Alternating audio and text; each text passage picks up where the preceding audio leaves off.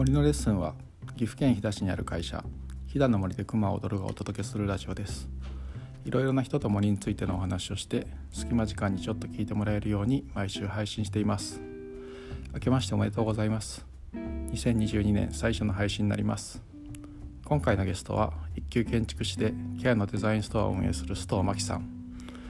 一緒に飛騨に来てくださった理学療法士でケアのウェブメディアリハノアを運営する川村由美子さんとご案内した日高熊の門井近くも一緒に日田古川の居酒屋購買でお話ししました。それではお聞きください。日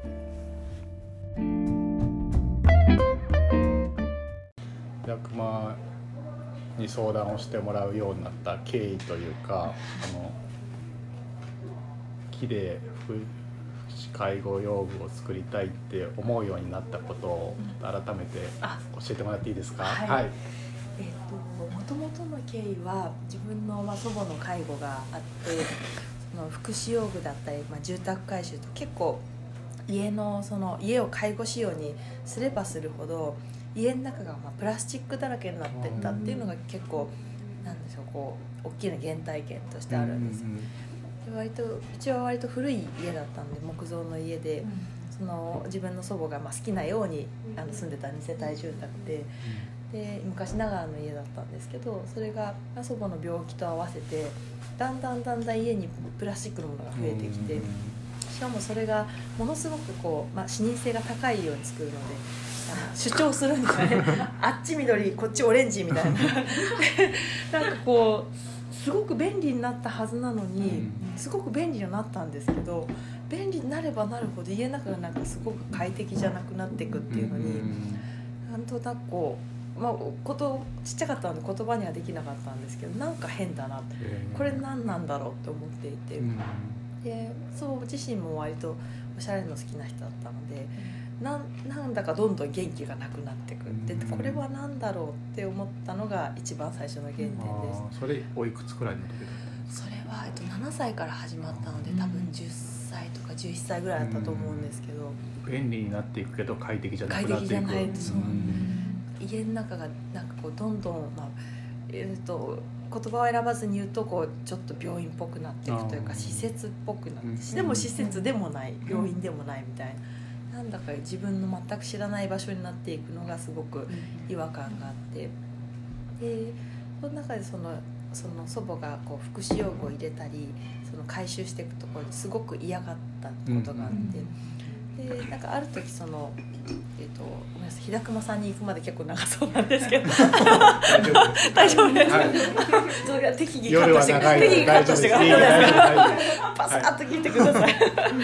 なんかその時にそのえっと自分の祖母が一番実は嫌がったのが食事用のエプロンでもともと外食が好きでみんなを集めて飲み食いするのがすごく好きな人でなんですけどこう自分がまあ介護が必要になってきたら食事のエプロンをつけなきゃいけなくなって。でまあ、それが彼女の多分好みでもないし多分彼女なりにその介護っぽいの象徴だったなと思うんですよ、当時は。でなんかそれがすごく嫌がってでただなんかそんな時にある時私がこうハンカチで簡単なエプロンを作、うん、彼女のエプロンで作ったらすごく喜んでくれて、多分そこには、まあ、孫が作ったっていうストーリーもあれば、自分のお気に入りのスカーフだあ、まあ、ハンカチで作ってあるっていう、まあ、彼女の好みだったりとかあとはそれだと、まあ、あの福祉用具っぽくないみたいないろんな理由があったと思うんですけどなんかあ物一つで同じ機能なのに同じ便利さなのにこんなにその何でしょうこう彼女の感じる自尊心というものが違うんだってすごく驚いて同じ機能なのに前のエプロンだと嫌がって引きこもってしまって自尊心がなくなって同じこうエプあのハンカチで作ったエプロンだけどこちらだと彼女は喜んであの周りの友人とかデイサービスの人に語るようになって。なんだかそういうことがその建築にもそうだしあのプロダクトにもそうだし作り一つで自尊心にもなるしこうネガティブな要素にもなるなっていうのをすごく感じたんで、うん、なんかこういうことをこの建築だったりプロダクトだったりを作り方を変えることでの介護っていうものはもしかしたら変わるかもしれないとか、生きる希望になるのかもしれないと思ったのが原体験で。なんかそんな中でいろいろこう、まあ、福祉用具を調べていくとそのほとんどがやっぱ機能性と価格性と、あとレンタルで使える耐久性みたいなところでプラスチックのものが優勢になっていて、しかもその選択肢がなかなかないのでこうなかなか選べるものもないっていうところで、のただでこうでも日本の住宅って本当は木のものが多かったりそのなんでしょうこう選択肢も多かったりする。でもしこの今同じ形だったとしてもこれがプラスチックじゃなくて木だったらもうちょっと生活によるんじゃないか、うん、もうちょっと肌触りが違うんじゃないかとかもうちょっと香りが違うんじゃないかとかなんかその木というすごく日本人の肌に馴染みのある素材で作ることで、うん、もしかしたらその今抱えてる福祉用具だったり建築側の課題がとかもしくは彼女たちのこう、まあ、自分の祖母とかの自尊心が素材一つでもしかしたら大きく変わるんじゃないかって思ったのが結構大きなきっかけでした。ででなんか最近その木で作った杖だったり木の車椅子とかいろいろ出てくる中でなんかこうやっぱり圧倒的な違いを感じるんですよ、ね、匂いだったり質感だったりその自尊心もそうですしそのプロダクトへの愛情もそうですし、うん、こう福祉用具、まあ、全部が全部っていうのは難しいと思うんですけどせめてそこの中に福祉用具に選択肢があったら、うん、もしくは木で作ることでその自尊心だったりその日常での違和感っていうのが消せれたら介護が始まっても日常がつながっていくんじゃないかって思ってで木に着目しました。なんかその中でそのたまたまご縁があってあの日高さんに、あのっていう方がいらっしゃってもしよければあのつなぎしますって方にお会いして、であのご縁をいただいてであのホームページを拝見したら、こう木を使ってその木の持続性とあとはプロダクトすごくいろんなそのなんでしょうまるでこう実験実験工房のような形でいろんなものに取り組まれていて、まさになんかその。なんでしょう。まさに自分がやろうとしてるのはその福祉用具を木でやるっていう、まあ、どちらかというと耐久性を求められるものに対して逆にその、実験的な要素が多いのでなんかこう一緒に考えていただけるんじゃないかっていうので、ぜひお願いしたいと思ったのがきっかけです。じゃあけいえいえあのじゃあ建築のお仕事を選ばれる時も、はい、その原体験みたいなものは影響してるんですか？そうですねとなくそのさっきの話でプロダクトも建築も私の中にあまり境界がなくって、うん、のプロダクトはプロダクトで先ほどの話がありましたし、うん、住宅空間の方は空間の方で割とまあ昔ながらの木造住宅だったんで、うん、キッチンがに車椅子が入らないとか、あの畳とこうゆあの床の木の板板のマットの間に、まあ、たかだか2センチぐらいの段差があるとか。昔ながらの作りでそのたかだか2センチとかたかだかそのキッチンの高さが足らないとかっていうところで、祖母が本来できるはずのことができなくなってたんです。そのなんでしょうこう建築だったり建築の数センチの差とかプロダクトのそのデザインだったり素材ぐらいでもう大事なことなんですけどそれぐらいのことで人がまあ生きる希望を失っちゃうのはおかしいんじゃないかと思ってそれでまず最初は建築を選んだんです空間が変われば何かが変わるんじゃないかと思って。もともと自分の父親が木造住宅をずっとやってた建築士だったのでなんとなくその空間全体をあのに関わりたい。で建築で何かできるんじゃないか空間が変われば今の生活も変わるんじゃないかというところで、大きなところからまず取り組んでみようで、建築に進みました。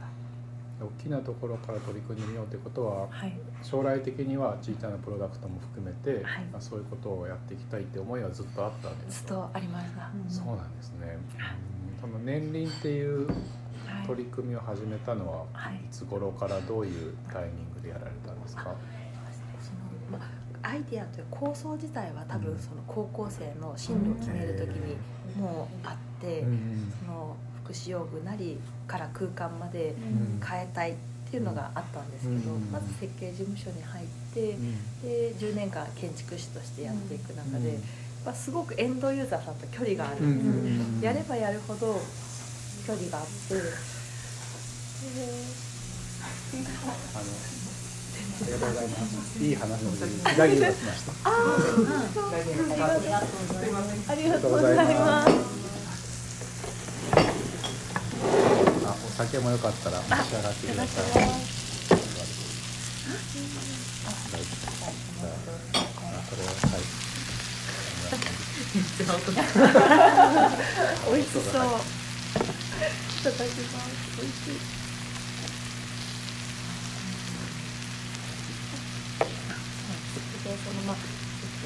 えっと設計事務所で働いてみたものの、もう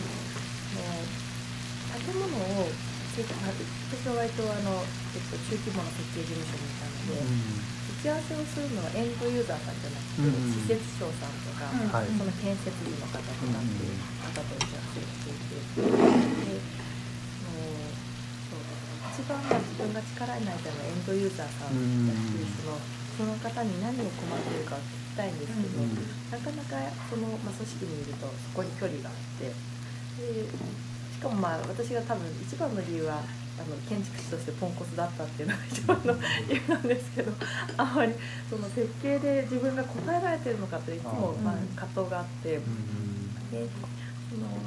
建物を作っていくもなかなかそこに距離があってしかも、まあ、建物を作ってエンドユーザーさんにどうですこれで答えだったのかって聞いて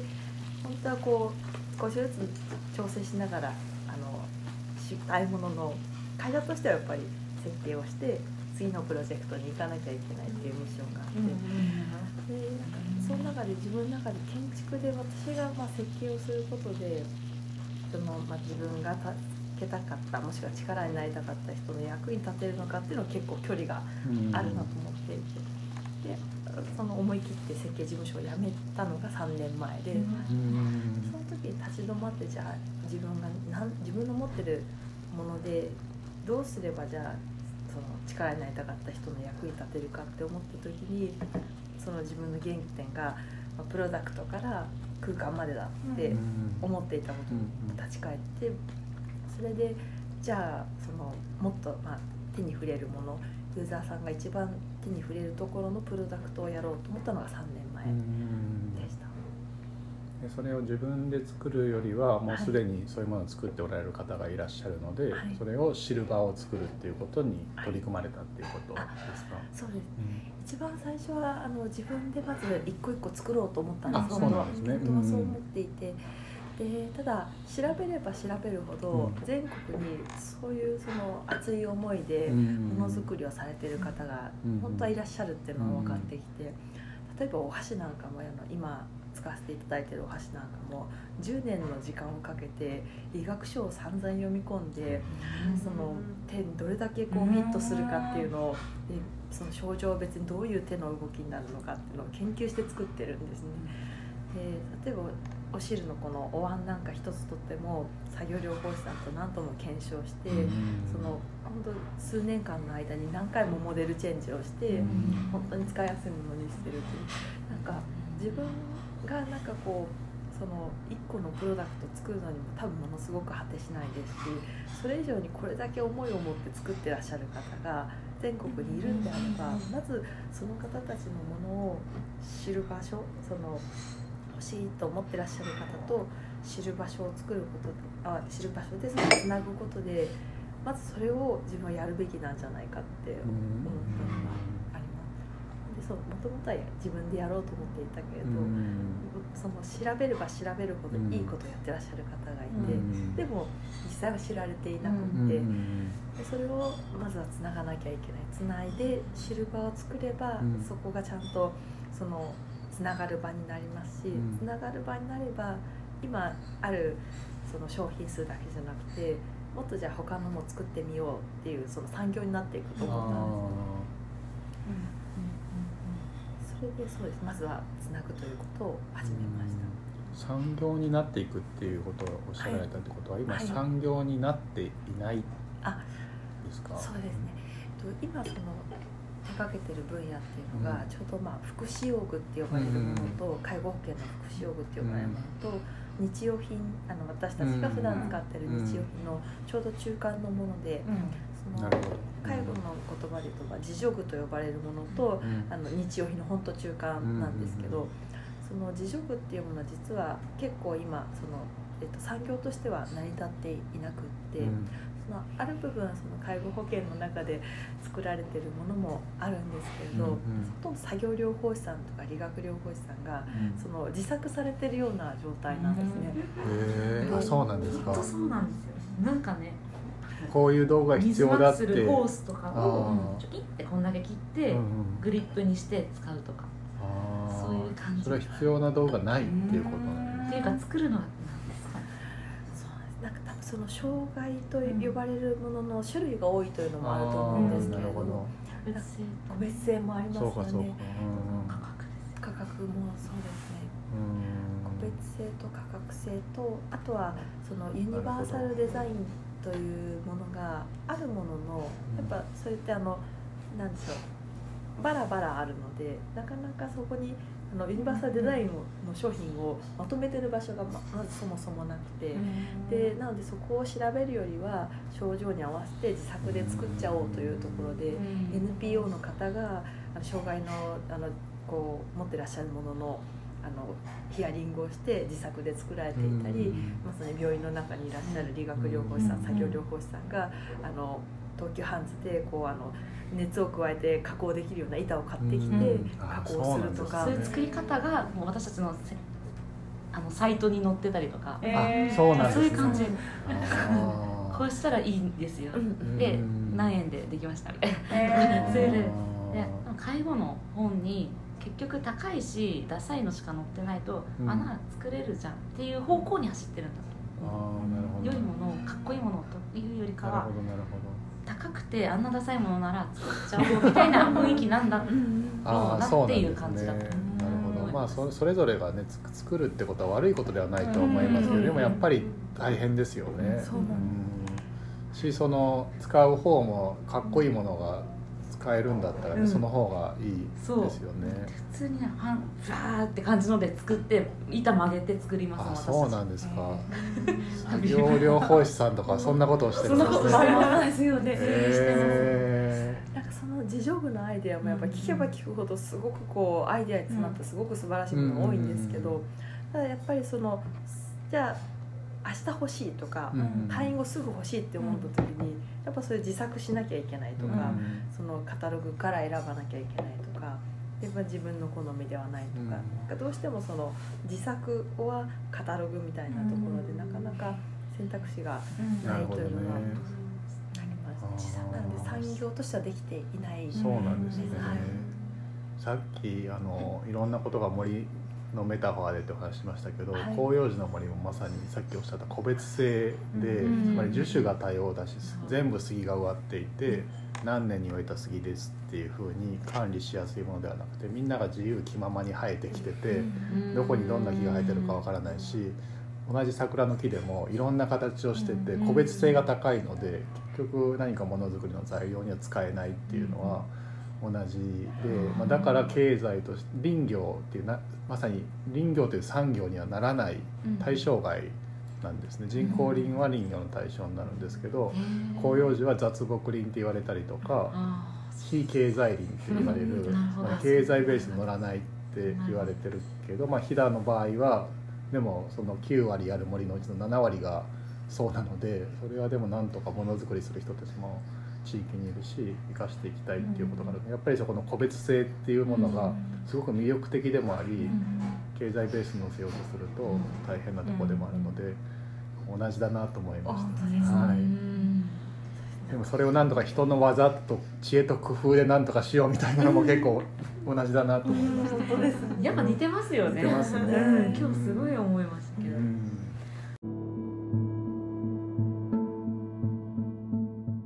最後までお聴きくださりありがとうございます。続きは1週間後に配信予定です。どうぞお楽しみに。